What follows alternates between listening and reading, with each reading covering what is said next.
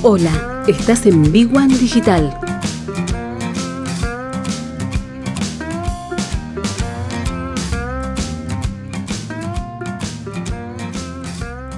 Y hablemos un poco de escenarios, continuamos con lo que hablábamos con Luis Barrera y hay que pensar en el, a ver, para quienes tienen un negocio delante, algún emprendimiento en marcha, eh, hay que pensar en el peor escenario posible durante el verano y con el arranque del año comercial, pero no solamente en el peor.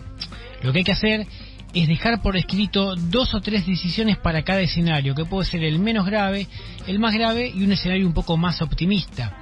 Y, hay cosas para, para trazar estos escenarios que, que pueden ayudar como por ejemplo identificar esas acciones claves para la que para lo que estés definiendo salga bien, es decir, acciones claves que uno puede tomar o aplicar para que algo tenga un resultado positivo y definir un plan A, un plan B, un plan C y hasta un D por si algo no sale como uno esperaba.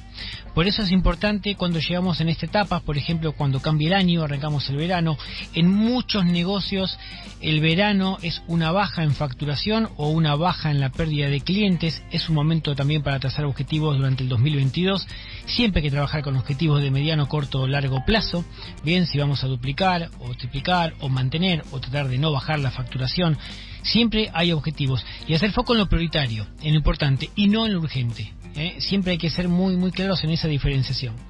Y dejar una tarea pendiente, que es analizar el momento, o sea, una tarea pendiente para analizar en el momento si ninguno de los escenarios más graves se dan, y que es un escenario medianamente optimista.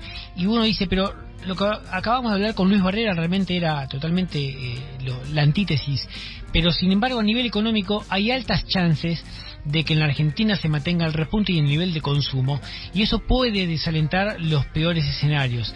Y que posibilita encarar un segundo trimestre, eh, que es el, año comercial, marzo, abril, mayo, o, mayo, junio y julio, eh, con mejores perspectivas. Eh, ¿Por qué digo esto? Porque los indicadores de consumo en casi todas las industrias en Argentina dan en alza, no porque el país ande muy bien, sino porque con el pico y el bajón que hubo con la pandemia, hay un repunte y en ese repunte los indicadores son todos positivos. Lo que hay que ver ahora es si se mantiene.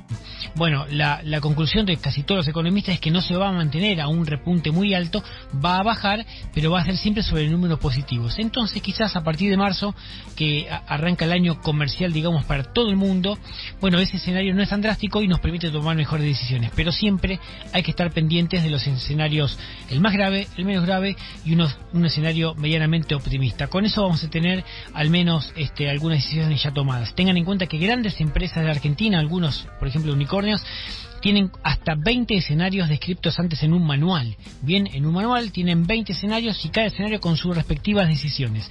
Eso es previsión y planificación.